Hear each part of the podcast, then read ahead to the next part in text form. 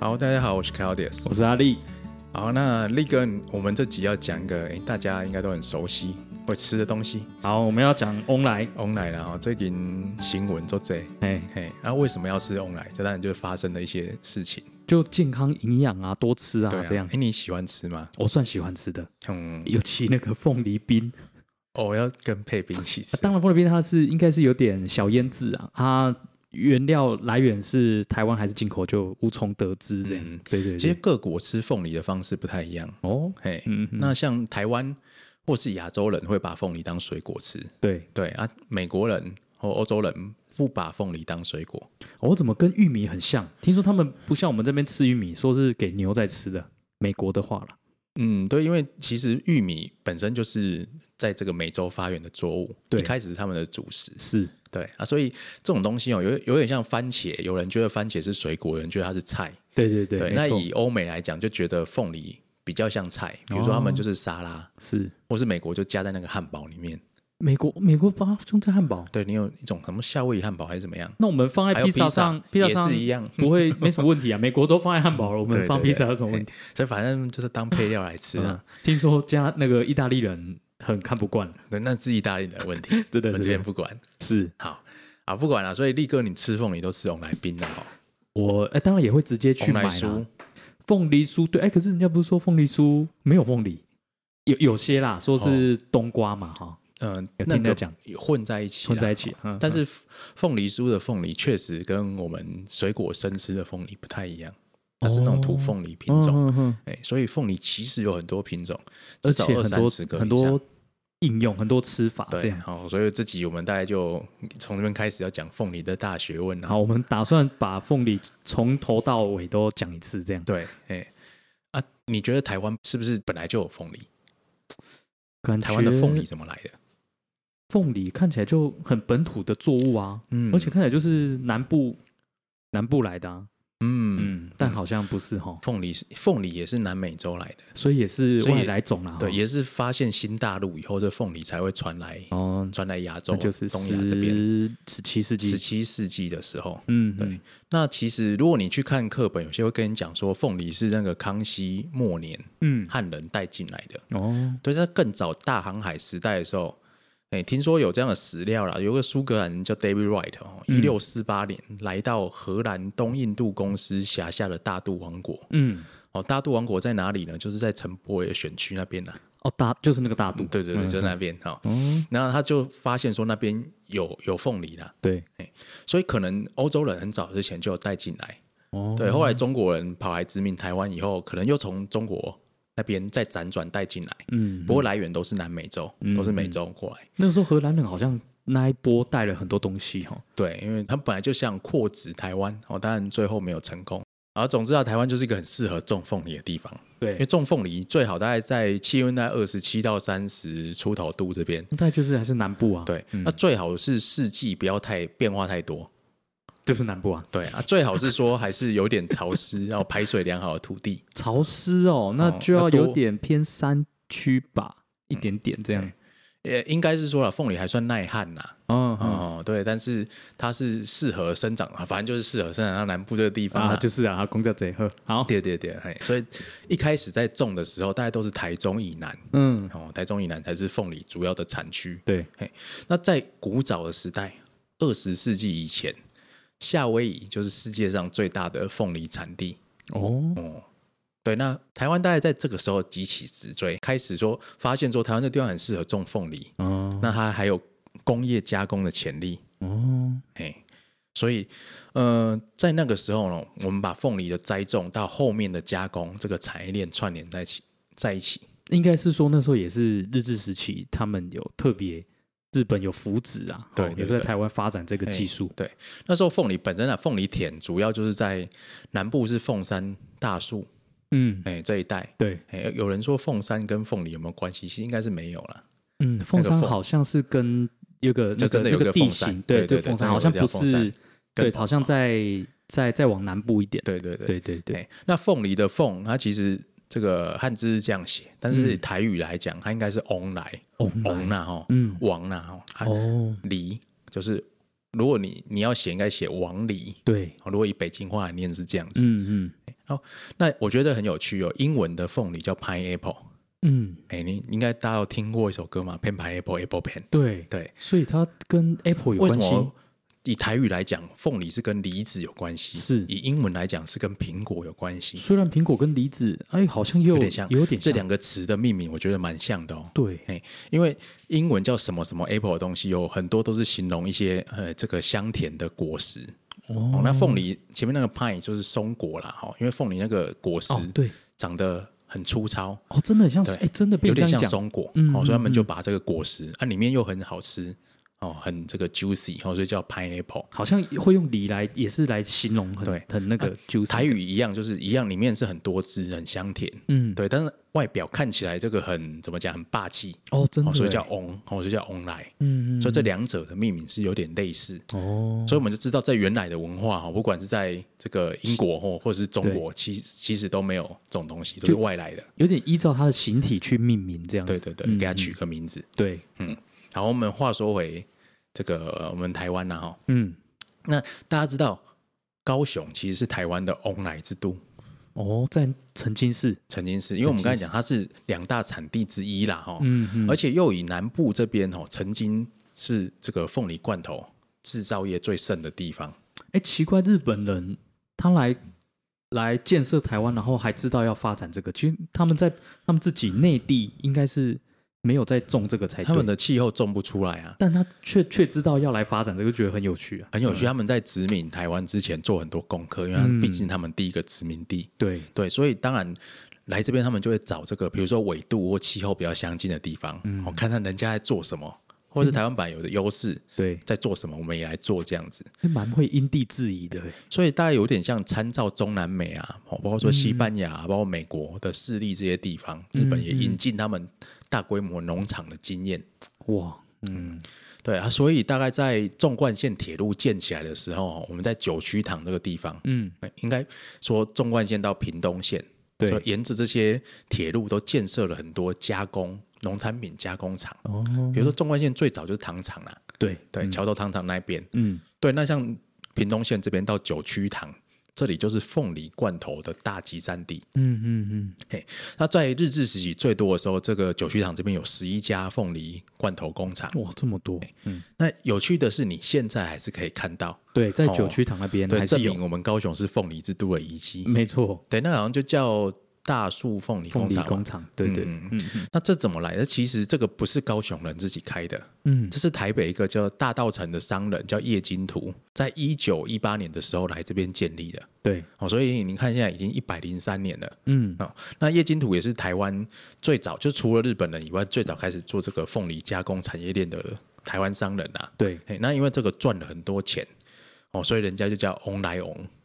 哦，倒过来念也一样叫翁来翁。哦，就是前后两个字一样，对啦，凤梨王哈、哦嗯嗯，嘿，那他其实，在园林跟大树，我建了六座工厂。哎，圆领哦，园林，我们刚才讲中部其实也有凤梨，哦哦，那当然南部这边更多。嗯嘿，那我记得就算到现在啦，屏东都还是台湾凤梨产量第一名，哦，嘿，高雄好像第三，嗯嗯台南是不是第二？有点忘记了。嗯，台南好像有那个那个凤梨王子吧，蛮对蛮有名的那对，个，所以这个就南部这几个，然后嗯是再来就中部这样子。对，所以在九曲堂这边是设它的六间工厂里面的第三跟第四座，呃，一九二五年所建的，也就是留下来到现在这边。嗯，好，战后有经过一些曲折啦，哈，比如说不知道为什么就被这个中国国民党军占领了，嗯，哦，变成拿去做汽车保修厂。啊，哦，就没有再继续制作凤梨，对，因为那后来我们会讲为什么哦，去嗯被这个军队占领了，变成九区新村的一部分。嗯，哦，但是后来因为这个建物还保存的很完整，嗯，哦，所以在二零零三年这个眷村的眷户迁出之后。哦，高雄那时候是高雄县政府就把它登录成历史建筑。哦那高雄市政府是在二零一五年开始还整修它。嗯嗯，那力哥，你有去过吗？有我有去过，啊，里面好像有些展览，对不对？对，其实很方便，它就是九曲塘一下车就火在车，站出来，火车站一对出来。那坐火车很方便。有一些它的常设展啊，然后也有展很多他们那个时候的罐头的一些一些实体跟包装，嗯嗯，对啊，当然都会很好奇说，去那边真的就会说，哎、我我能不能那个吃一下对。的吃一下？哎，有吗？有好，吗？好像没有，没有。他好像有一些体验还是什么，但哎、它是不是有纪念品商店？对，但是因为我有时候去他都没有开，所以就是刚好遇到他修馆了，嗯对对，但比较多从路那个外面路过这样，但它里面就展了很多，他就沿着那个时代这样一个一个把他们那个时候把凤梨的故事呈现出来。对，很特别是它有很多他们的那个罐头的那个图案的哦演变，嗯他们在讲他们的那个凤梨怎么样被印在上面，然后它的造型又是代表当时什么意思这样子，对对所以从这边我们就看到说，其实台湾在这个中国国民党殖民初期的工业，嗯很多是程序日治时期发展的基础。嗯，对，它凤梨当然也是一个，对，那农产品加工业也是一个。嗯，哦，然后在战后初期啊，台湾有所谓的三冠王啦、冠就是三个啊，三个罐头都曾经世界第一。三个，我们已经讲了一个啦。对啊，凤梨啊，哦，你说在日志的时候吗？没有，在呃日治的时候，凤梨那时候好像已经到世界第三了。哦哦，那到到了这个国民党时期，就窜升到世界第一。哦哦那另外两个是这个蘑菇啦，哦，刚啊，芦芥末笋，菇哎哦对，那、这个当然详细的详情我们不在这边讲，哦那哦，竟然那有个芦笋呢，因为小时候都喝芦笋津汁津，入润，嗯真的是超爱对超爱喝对，所的。以这个农产品加工其实台湾算发展的很强。嗯，那这个全盛期以凤梨来讲是到一九七零年代，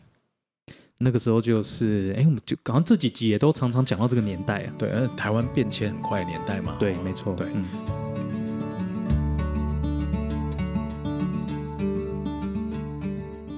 那时候一九七一年的时候呢，台湾一年出口四百一十万箱的凤梨，哇，哎，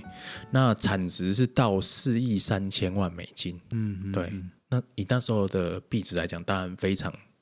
台湾常重要的一个台湾外销产业有。有钱哦，对嗯那也达到了种植面积到一万七千多公顷。嗯，哎，那一万七千多公顷是多大呢？一百七十平方公里，嗯就是比旧的高雄市整个高雄市再大一好点恶点。心，好好恐怖哦对，那我们这边顺便再讲一下，之前啊呢、那个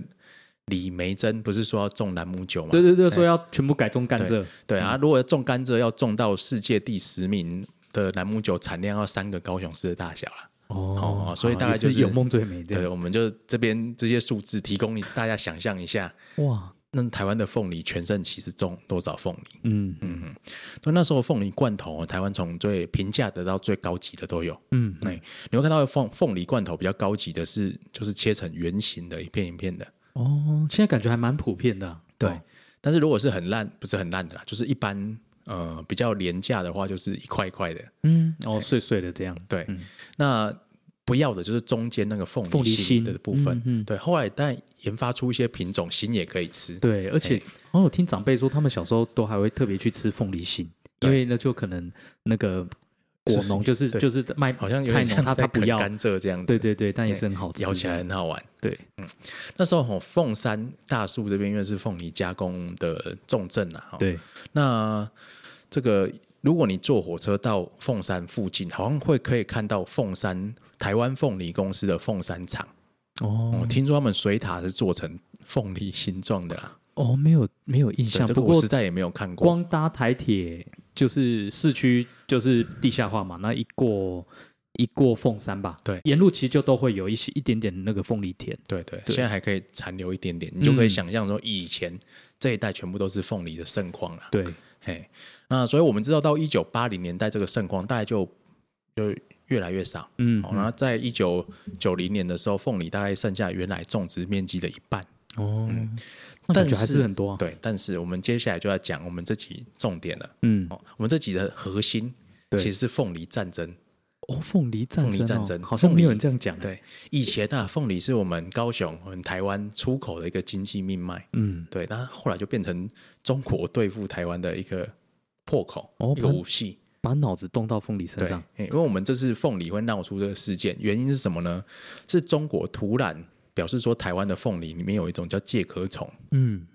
对，然后禁止台湾的凤梨进口到这个中国。所以我们要认真跟他解释什么是介壳虫嘛，但是其实介壳虫这是一种很常见的害虫啊。农农业好像对对都常会出现。对那问题是说，哈，从二零二零年到现在，就是一一年多以来，台湾凤梨输往中国的检疫合格率是高达百分之九十九点七九，嗯而且中国本土的其实也有介壳虫。嗯，就说不会说我们有介壳虫传过去，像武汉病毒这样子，对，嗯不是，他们本身也有，因为这是很常见的农业害虫，是所以它这样以这个很明显就是一个借口。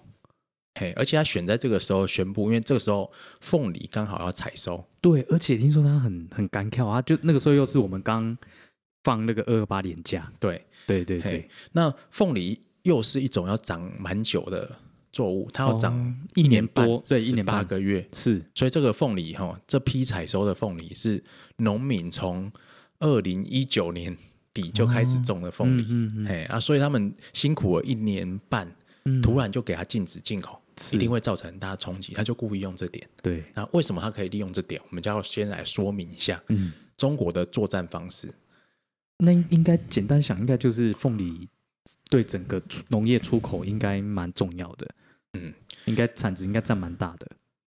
对，好像力哥，你觉得台湾的凤梨出口占总体产值的多少？你说占农业吗？还是说没有占凤梨啦，哈，凤梨外销的比例是多少？百分之五吧？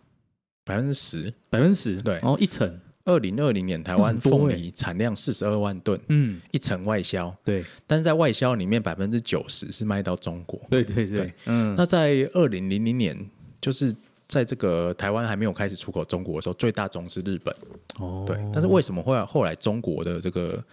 呃出口率会急速的攀升呢？这就就跟跟马英马英九有关系吗？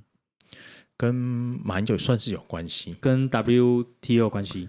诶，不算跟 WTO 有关系。嗯，但是哈，我们这样讲，在马英九其实还没有执政的时候，其实就有在出口了对，其实就嗯开始国民党跟共产党有一些接触，嗯那开始就把农民当做一个筹码，嗯就是开始所谓的让利，嗯哦，共产党让利给国民党，把让国民党有一些东西可以带回去。嗯他比如说，哎，只有我们国民党可以争取到这种好的福利给农民。对对，哦，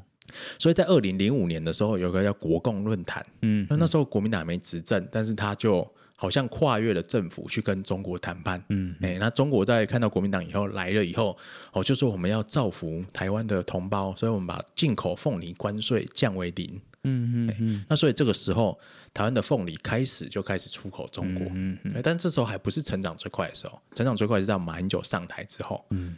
所以我们这边就讲说，哎，中国来利用这个凤梨作为作战的第一个，这就是所谓的养套杀战略战术啦。哈、嗯，有阶段的哦对，这样，先养。好、那特别是说，呃，二零一一年的时候，因为菲律宾跟中国其实他们也是邻居，也是邻国对，啊，但是在黄这个南海也是有一些主权的争议。嗯嗯，因为在南海有个岛叫黄岩岛，嗯哦菲律宾跟中国都说是他们的。我们之前是不是你有讲过一讲过一集嘛？对不对，对？讲我们讲东沙岛的时候，对对就对，中国都到处去给人家哦乱做一些乱奇侵犯人家的对对对领土。哎嗯嗯然后中国那时候就呃，因为跟菲律宾的主权争议，所以突然就禁止菲律宾所有水果进口，嗯诶嗯不止凤梨，因为菲律宾进口、菲律宾出口中国最大宗是香蕉啦，嗯嗯所以那时候菲律宾确实就损失惨重。我记得去日本那个时候买到的超市的香蕉，好像也是都写来自菲律宾。对啊，其实香蕉以前也是台湾最多，嗯，诶嗯，菲律有宾也趣。算把我们的抢走了。是的，是的。那嗯凤梨这件事情，诶、反过来，在这个中国禁止菲律宾进口之后，嗯那开始就转而采购台湾的凤梨。嗯，总要找人买啊。对，那所以在二零一二年的那时候，这个外销中国的数量就快速的增加。所以也是某种程度也要谢谢菲律宾啊的，这样讲好像怪怪，因祸得福嘛，这样子。嗯，但是这个所谓 blessing discuss 啊，不是好事情。，对，我们看下去就知道了。嗯，所以大概从二零一二年，外销中国只有三千五百多吨的凤梨，刚刚说一年有四十四十几万吨嘛，对，那三千五百吨很少、啊，一点点而已啊，一点点。对但啊是到二零一九年的时候，外销中国就已经到五万吨，那是最高点的时候。嗯哦，二零二零年就开始哦下降一点点，嗯所以到四万多吨。对，但这问题是什么呢？我们说养套杀，先把你养大，哎、但是养大的过程呢，哦，农民的竞争力反而是减少。哦，为什么这样他讲他用这个策略，嗯对，先让你农民就是好像有一种惰性这样子，嗯，觉得失凤去梨进步。好重的好动力卖这样子，因为凤梨确实比较好种啦，在栽种过程之中，哦呃，你不用常常一直去管它，嗯，对，嗯所以对于这个农村人口老化的中南部来讲，凤哦梨算是相对来讲没有像什么芒芒果这么难种的一个作物。哦，但是出口到中国跟出口到日本的差别是什么？日本的贸易商非常龟毛，嗯嘿，那来一来跟你买之前，哦，一定会跟你签合约，嗯哦，一定会叫你寄样品，对，甚至到你的田来检查，嗯嗯嘿，那表示说你这个商品你要达到他们要求的品质，嗯，很他日才本跟你人下单。对但是下单以后，他就会确定说，哎，我今年我明年买一百吨，对，我就是买一百吨，嗯哎，但中国不是，中国说好啦，好啦我这个三百四百个货柜都跟你买，嗯嗯，但是他不一定会买，哦，哎、所以中国跟日本人做事的方式不一样，嗯有一些没办法出口日本的，哦，有一些没有经过，比如说像是病虫害很仔细的检查啦，或者是品质没有到这么的呃最高的品质等等，中国是会接受，哦，这都都不挑就对了，也没有到完全不挑啦，但是他们就是相对的这个水准要求的水准检验标准比较比较啊，低，当然价格也低一点点，哦也低，对，但是对于、呃，农民来讲，哎，好像出口中国就比较方便啊，嗯而且货运过去也比较近啊，然后语言又通啊，对啊，我哦你们一就定出口能这样中讲，国好了，嗯嗯哦，所以这先把你养大，这是第一点。嗯嗯，那我们刚才讲养套杀，后面后面才杀了，这是对第一套战术。嗯，而第二套战术，同时中国开始窃取台湾的技术。嗯嗯哦，这也要说到呃，两千零零年代初期。嗯，哦，当时有一个国民党时代的前农委会主委叫做孙明显。嗯，哦，这个人已经挂掉了。哦，他去中国哈、哦、做什么事？他去中国帮中国弄了一个叫台湾农民创业园。嗯嗯嗯那是中国官方去邀请他去做所谓的海峡两岸农业交流协会的名誉顾问，我们都听起来都很耳熟啊，对，是统战技术嘛，哈。对那这个创业园就在中国有十二个省，他他弄了很多地，对，弄二十五个基地，高达两千多公顷，然后去拉拢台商来这边种东西。嗯你要种什么东西呢？就是中国没有、台湾有的东西。嗯嗯，那当然会给你很多优惠啊，因为来这边不用缴税啦。嗯哦，我们借钱给你啊。对哦，无息贷款啊，哦，你就来这边种。嗯对，哦，我们这帮都帮你弄好，嗯嗯哎，那所以这个来台来中国的台湾农民就越来越多，甚至把一些台湾很重要的东西就带到中国。而且应该不止农民哦，应该一些渔民什么可能都有，哎，对，但是感这觉个养殖各种，因为他什么什么都偷啦，从对啊台积电的对啊晶片到凤梨 都偷啊，对对对对所以对当然鱼鱼也有啦，嗯哦还有很重要叫台湾茶啦，哦，对对，所以在对中没国错还买到阿里山高山茶，厉害，蛮我们厉也害，是从台而且湾也是自产的这样，对盗窃过去的，嗯嗯所以像是台湾最主要的金钻凤梨品种。嗯，哦，后来也被中国在广东啊、在海南这些地方种出来，哇，这就是他们从二零零零年代开始长期的布局，应该说他种出来也是要有人去帮他啦，吧？也也对吧是要台湾农民的也也技些术对指对导啦，哈。对嗯对，所以这是一个大战略啊，中间去经手的人、很多，就是中国国民党的退一休定政是务官，很多有些政商关系的去对，去嗯嘿，当中协助，对，那所以很多东西都过去，啊，过嗯去有代际的断掉啊，对，嘿，那包括说台湾一些高经济价值的作物，刚刚讲那些都是哎，对真的，还有什么兰花啦，什么哦都是。嗯哎嗯那我今天才看到一个报道，说在这几十年内呢，哦，中国偷走了台湾四种凤梨品种、一种释迦品种、七种茶叶，还有数种芒果、莲雾、枣子的品种。嗯，哦，这些，另外还有什么石斑啊、无锅鱼啦、虾子啦、鳗鱼等等的技术，惨了哦全部都被拿到中国去做出来，他们自己哎嗯，中国版的，对，虽然品质不一定像台湾一样好了，嗯嗯嗯但是台湾有的他们现在也标榜说他们也有，搞不好如果他再回那个回头打回台湾市场，对，搞不好就台是湾这人样，不一定就是分这得样出来子呢。嘿，对啊，那嗯同样的问题，中国对日本也是这样干，就盗窃日本的像草莓哦，哦这些技巧。嗯嗯，那当然，这个可能纬度不一样，气候不一样，它在不同的地方种。中国很大嘛，对哦，这个温带的、热带都有地方可以偷。嗯嗯，哦那像对他也去偷纽西兰的奇异果，嗯我就是也是真的是，他们不止在，就是他们真是各行各业都这样，对，各哦，各行各业嗯各。种这些呃，手机啊，对什么而且电脑啦，什么， 不管不管哪一国都针对。他连农业也可以偷。对，很哦哎像有一家很很有名的这个奇异果公司， 大家都吃过嘛，叫 Zespri。对好、它有一些像是特别的品种，什么金黄源头、金黄九号，就大家吃的好事多会卖的哦那什种么黄色的什么奇异果，喜很金甜那呢？种。喜金呢那种，对对对超好吃，超好吃就比较贵，对，那种就是它的种苗被中国人偷去种，是厉害耶。对，而且问题是说中国的这个智慧财产权保护的法律比较落后，呃，对就是很宽松了。嗯，应该说应该不应该不应是该说有一宽松些陷阱啊，有一些是他们自己他的们的应用的版本跟世界各国还有台湾不一样他。们有他们自己的文化啦，这边要加个引号就对了。对这样对对，哎，所以台湾在这个马英九时代去跟中国签了一些合作协议，对其实吃大亏。嗯，哎，比如说二零一零年，呃，台湾跟中国两国签订这个智慧财产权保护合作协议的时候，嗯这个品种的部分，台湾就怎么讲？等于说被中国吃豆腐，嗯嗯，哦因为中国是适用旧条约，那台湾是适用新条约啊。其中有个叫农民免责。哦，农民免责就是说，哈，农民如果种了一种就是有智慧财产权的特别品种，哦然后把它自己繁衍种苗种在自己的田，嗯，然后收成之后，根据旧法是可以卖，不会违反法律，嗯，但是你不可以卖种苗，你可以卖水果，对，大家可能这个差异有点有点吊诡啊、哦，但是新法就把这个漏洞补起来了。嗯，但中国是适用旧法，台湾适用新法。嗯，对啊，所以中国可以干台湾的东西，台湾不能干中国的东西。嗯，啊，所以就签这种不平等条约，上权辱国啦。哦谁签的？那马英九政府那啊，那个时候，对啊，哦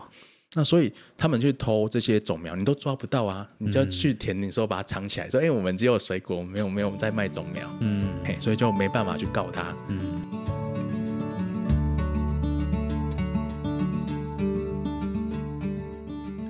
嘿那加上说，白外国公司去中国打这种智慧财产权官司就很困难。哎，法院他们家开的这样啊？对啊，比如说像是九等会告诉山寨九等啊，对对对，不止超 Uniqlo 多，会告诉山寨 Uniqlo，像这种对对对对例子也有发超生，超多，嗯嘿，所以就变成这些技术哎被偷走了，你还不能去告他，嗯，就很麻烦。告还不告诉这样。对，，所以这是技术偷盗的部分。啊，嗯刚才养套杀的杀我们还没有讲完，嗯，哦，那你但把市场养起来，哦，把你这些人全部都套进去以后，哦，那就过了好长一段时间。好，那当你这个市场非常依赖中国的时候，中国就随时可以出手。嗯嗯那举例来讲，我们不只是我们的凤梨，其他国家也有受害。嗯，大家都听过嘛？我澳们洲先看看其他国家怎么受伤的， 我们再回来看对我们凤梨。澳洲有这个红酒嘛，红酒嗯有龙虾嘛？啊，为什么受伤？因为澳洲辱华 嘛。哎，路，对对对，，那挪威， 挪威有什么？挪威鲑鲑鱼鱼，嗯为什么挪威要要抵制他们？说因为他们颁诺贝尔奖给那个给的谁？对回评奖对给刘那晓个波刘晓波，对对对？好，那加拿大也有， 加拿大是什么？是犹太子。那加拿大为什么也有问题呢？加拿大把梦幻州关起来，啊，哦，华对为，对对的公主，因嗯为嗯梦幻嗯不是华为，主然要后是一前几个年而已啊，对解放军关系企业，对对，所以动到这个中国非常不爽。嗯嗯他们做了好几件非常没有道义的事情啊，比如说他抓了孟晚舟，孟晚舟也是涉及到一些，哦包括说这个商业机密窃取的部分。对，对，那、中国就随便抓了两个不相干的加拿大人，哦，对对对就，说他们是间谍，我们把他随便抓起来当人质。其实想这样讲起来都蛮幼稚，很像小朋友那种。嗯，对啊你惹我我就怎样。嗯，所以是中俄国。一其实有一点，有一对点有这个味道啦。嘿，那加拿大有什么农产品可以被抵制呢？中国就想想，然后加拿大是全球最大的油菜籽生产国跟出口国，嗯，而且百分之四十出口到中国，所以我们就来抵制这个好了。嗯嗯，嘿，那它理由是什么？就说，哎、我在你的油菜籽里面发现害虫，而且你这个杂质很多，嗯我要求你降低杂质，哦，啊，就随便找一些本来完全没有的理由啦。哦，那跟 WTO 的国际规范也不合。嗯，反正你去 WTO 告嘛，告了就不知道几年之后的事情对了，。嗯，嘿，那中国就我完全禁止哦加拿大的这个油菜籽进口。对，但是后来我觉得很有趣的是，后来这事情怎么样了呢？怎么样啊了？后来加国的油菜籽产业当然大受打击啦，嗯，但是中国也算是这个损人一百自损五十，哦欸因为油菜籽，中国买这么多是要做动物饲料，哦，不是要做油菜籽油不是、哦嗯是做动物饲料加工做成。他们没办法买到便宜的油菜籽之后，他们动物饲料的价钱开始涨价，哦哦，哦欸所以后来中国发现这样好像没办法， 所以他们就是怎样都没有评估过。对解 封，所以在二零二零年的时候又开始从这个加拿大进口油菜籽。哦，反正他可能气也也那个气消了啦哈。呃，就是发反现正就说啊，就中二是欸自己农民也也受害，所以只好啊，反正继续进口国。对默默就好了。对啊，嘿，那像澳洲也一样，它不是进口龙禁止进口龙虾嘛？对后来澳洲人就很开心，说中国人以前都把我们龙虾吃完了，说害他们龙虾说很贵，对，啊而我们现在可以自己吃，对对对然后就拼命吃龙虾。嗯嗯嗯听说价格还变便宜耶。对嗯，那台湾，我觉得凤梨事件发展到现在啦，嗯现在已经三月中了，对，嘿，那其实类似的结果也在台湾有点复制，嗯，因为你凤梨不能卖到中国，啊怎么办？我们台湾人就毛起来吃凤梨。对啊，对啊，对啊嗯嘿，毕竟你这个外销一层啊，不是外销九层啊。对，其实好像有人去分析，其实损失没有这么大了，对，没有没有想象中这么严重其。实台湾没有什么水果是外销五成，或是某大部分都外销的，嗯，基本上内需市场还是最重要。对，没错。嗯而且刚好这个像日本的采购量也快速的提升，嗯，加上台湾本身台湾人也开始拼命吃凤梨，有这个意识一出来，对听说很可怕。所以大概在一周之内，台湾消耗的凤梨量订单嗯，就已经把中国整年的采购量补起来，嗯嗯，就达到四点二万吨。哦，很猛哎，哎所以还没有一个月，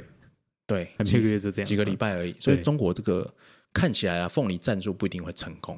嗯，但也有可能不止凤梨了哈。对那我们就讲它刚才有两个战术嘛，一个叫洋套杀，是好，一个叫技术盗窃，对，就是先偷了技术以后，你就有这个充足的底气，哦，去把人家的东西打掉。嗯，嗯有就自哎是啊信了这样。嘿，我我自己也种了出来，嗯而且我把你的农民哦都习惯依赖于我，嗯他们都不去做技术的进步，没办法去进口到其他他市们都场。叫我嗯爸爸这样。对，啊，到时候我收网的时候，哎、你就不行了，嗯然后我就把你的东西自己拿来卖。对，哎、那后面它会跟着什么呢？除了这个经济战之外，它会跟着资讯战。资讯站也有。对，比如说它就会去安插一些是这内样做凤梨安假装消假新闻吗？刚才你要讲假消息，假消息我，哦都差都不都多都嘛都被捅了。对，它会也算啦，然后会嗯派一些假农民出来。然后哦我，说这个就是台湾政府害我损失惨重啊，因为你们这搞意识形态，害中国都不买我们的凤梨啊。确实会啦，会对啊，，哎，但是你看很很多这样出来的农民，可能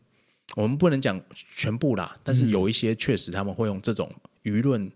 特别是来假装成农民的这种压力，嗯我去让政府有所妥协。哎，可是感觉在这次的事件到现在大概两两个多礼拜哦，两三个礼拜，嘿，这部分没有好像烧没起有来，这么对，感觉台湾人反而是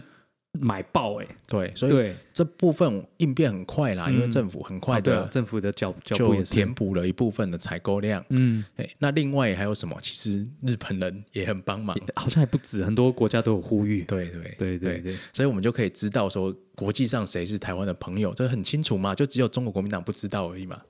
就只有就是大家都想跟我们交朋友对啊，啊就是他不让我们交朋友嘿这样，你去看中国国民党立委叶玉兰就出来骂政府，骂政府嗯，说这个是应该是买家决定他要不要买啊。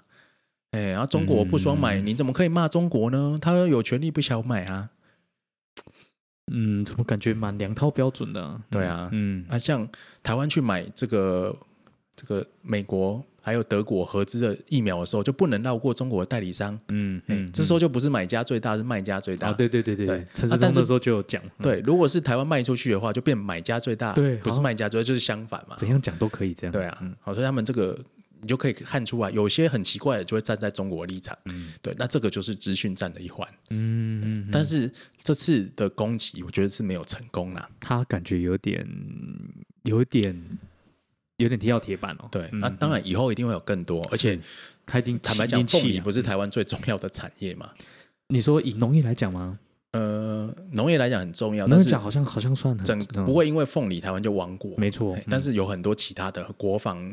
技对术、精高科哦啊技甚至的，到我们台湾最重要的像半导体这些对部分，嗯这些部分中国都不断的哦来想要窃取台湾的部分。虽然这部嗯分台湾不这么依赖于中国的市场，对，对，但这部分至少它要偷到你的东西，嗯对啊，所以这部分呃立法院也不断的在修法，嗯嗯哦来讨论怎么样防堵。嗯哎像是这个种苗，还有这些技术出口的部分，因为日本已经开始修法了。这个完全就是就是战争嘛。对，这吧是战争，其实就是已经到战争的一部分。现代化战争不一定是直接就动枪炮、对，刀光剑剑影这样，对，对这就是包经括济这都战是、资讯战，所以所谓的复合战的一部分。嗯嗯对，所以这部分当然现在也要严拟修法，说对于这种各式各样技术的外流，嗯，更严密的来防范。对，哎，那另外一方面就是说，台湾的其实像凤梨，这也是不断的在进步啦。嗯，你说我们自己的农业技术嘛，对，就大家很熟悉的什么金钻凤梨，但是我们现在其实有一些更厉害啊的对东对西。对，对金钻是老品种了。没错，对，那、啊嗯金钻当然它是以这个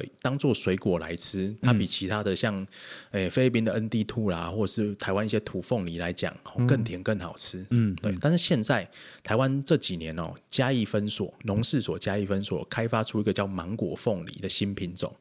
嗯，哦，哎芒果凤梨，对，嗯这个很受日本欢迎。嗯嗯，对，那日本一开始卖出去的时候，日本就抢购一空，哦，因为日本喜欢吃喜欢吃芒芒果，果也喜欢吃凤梨，嗯，然后有这种芒果气味的凤梨，哇，这他们就觉得很新奇。很强哎，当然，这个价钱更高啦，哈、嗯那当然，凤梨的品质啊、甜度啦、哦，还有耐储运的这个耐受性，也嗯比金钻更好，哇，这真的是就有点像基因改良嘛，也算了，也算啦也算啦但它算基不因是改良直接用机改的方式，嗯它是用这种培种、育种的是方式是去是做的。嗯嗯，那这就是我们台湾农业竞争力很关键的一部分。嗯，而且我们现在好像一整年都可以吃到凤梨，就代表其实有各种不同的品种。对，像芒果、凤梨这个是到六到九月到十月都可以出的，嗯因为凤梨的产期是三到五月大出，对，所以如果你有不同的品种，呃刚好整年我们都可以都都出一些填补不了同的凤梨。对对哎那外销市场会更平顺。嗯哦，所以这种新的技术、新的品种的开发，再加上行销啦，哦、台湾的凤梨有一些是专门做日本外销的公司，嗯、呃，很少，因为你看以前做中国多好做，嗯，但是有些公司就坚持用比较高的呃。怎么讲？品质去维持跟日本贸易上的关系，那这种厂商在这次的凤梨风暴里面就没有受受影响。怎么感觉这个听起来跟我们之前讨论的那个国旅其实有点像啊？对有你看点观像光也是产业也是过度依赖，就变成这样。对，啊所以你看这次哦，哦，比那如个说伤更大哎。对，有时候日本来以前来买凤梨，日本都买不到，嗯，诶，因为它日本比较龟毛嘛，吼，嗯所以有些供应有些农家就不想卖给日本的供应商。对，但是他这次哦，听说到二月那时候，就很多农民打爆日本供应商的电话，我就说，哎、你们以前的要求，我们现在都配合，哦，你能不能卖？对，做得到的啦。所以当然这次我们必须说，我们先用内需来填补这个凤梨的缺口啦。嗯，但是不是因为这样的契机呢？哈，台湾开阔凤梨的这个更多国际市场对，包啊这括样更多那个良好的品种啦、对品质在提升啦、啊品牌啦、还有说国家级的行销，嗯，哎，那我们把市场开阔到日本，甚至到反攻到东南亚市场。反攻，嗯，对，真大家的就想说东南亚不是也产凤梨吗？对啊哦对，那有些国家还是没有啦，对不是每个国家都一定有在种凤梨。新加坡之类的，对哎马来西亚，嗯，像是东南亚农业比较强的，好像是对啦，菲律宾好、像就菲律宾，菲律宾、越南、呃，马来西亚、泰国，嗯对，但是有些国家哦泰国嗯比较小，或是像印尼，好像也没有种这么多高品质的水果，这嗯些还是有可以去供供入的市场需求。嗯嗯，对嗯，那像欧美就变成说，第一个是说欧美人不是这样直接吃凤梨的，嗯对，可能必须说加强呃像广告啦，嗯，哦，或者是用搭配其他的行销方式，嗯，哦，去改变他们饮食习惯，一点点饮食或者习惯嗯对。让他们觉得说，哎、这好像比较新奇的东西，也有这种吃法，也对有这种不同的东西，嗯嗯这需要预算呐、嗯对，那国家呃，除了说直接购买凤梨以外，哦，在这部分也可以做这个补助跟经营，这是另外一个方向。感觉是因为这一次的凤梨战，然后让台湾再重新有点借由这个水果又来又来反省很多相关的政策，对，因为你可其以实也想是象好，事哎、对，凤梨当然是中国买最多的一个东西，对在农产品里面。另外一个是 s i a 啦，嗯，哦，他们哦也爱吃是这样，再来可能就莲雾，哦所以也有中间也有乌龙消息说莲雾也要被抵制了，嗯，后来证实是说没有是个案。但我记得我看那个数据的话，其实凤梨真的还是最大宗的，对但是你可以想象说，以后任何的东西，中国都会突然跟你说不能卖就不能卖，嗯哎嗯嗯所以在台湾一定要做好准备。嗯对，当然他不可能说台积电的晶片他不卖了，没有办法，他东西做不出来。嗯，但其是实我觉得这真的在疫情之后，感觉台湾对中国的那个依赖程度应该就是产生很大变化，嗯，对，然后又有不同的政党，对策略不同，值上面有变化啦，哦有变化那当然我们得提早做好准备，当做是战争这样在打。真的，对嗯所以这是我们这集讲凤梨最大的启示，对，而且当然也不止凤梨啦，就是对其各他种水果东，西都一样，没错没错，对啊。所以高雄我们讲公共农业也很重要，嗯对，那这部分地方跟中央政府就一起必须来合作，让辅导农民做充分的转型。是的对，，那当然暂时暂暂时啦，哈，那凤梨都要依赖内销、嗯内需市场。对，好，那我们像这个大树的呃凤梨工厂，这就是一个很好的行销据点，有嗯对故事，嗯，哦，有展览厅，嗯，哎、那是不是这些可以规划一个凤梨美食行程之类的东西？其实我这边就要有点抱怨一下，嘿，我觉得就是，我觉得台湾的我们都说农业王国嘛，对可，是而且现在又疫情，我们就是就是更重视国旅嘛。嗯，可是我发现这种农业体验的这种游程真的都不多。嗯如果我们在一些知名的那种旅游的平台上面打这种去搜寻相关关键字，真的是少之又少。是是，在地都有一些协会啊，据我所知，就在大树那边就是有一个协会，嗯嗯嗯，它叫做好像龙目，目是那个眼睛的那个那个目，嗯，好像龙目什么是地区发展协会，对所以这就变成说也是要跨局处的合作嘛。你看，对就涉及农业局、观光局跟文化局。对这部分真的是我们我们吃啊，但是其实农业体验也很有发展，嗯这样子，对，很有潜力啊，对对好那我们就希望从今年开始就是对台湾凤梨新元年，哦真的， 哎，真的，哎，好真像还的啊没有真人， 的，好像还没有人这样讲哦，嗯，好像是可能讲烂了这样，好了，大家就吃爆凤梨，吃打爆爆凤梨中国，好真的真的大家继续共勉之。好，谢谢大好，家，这集就到这边，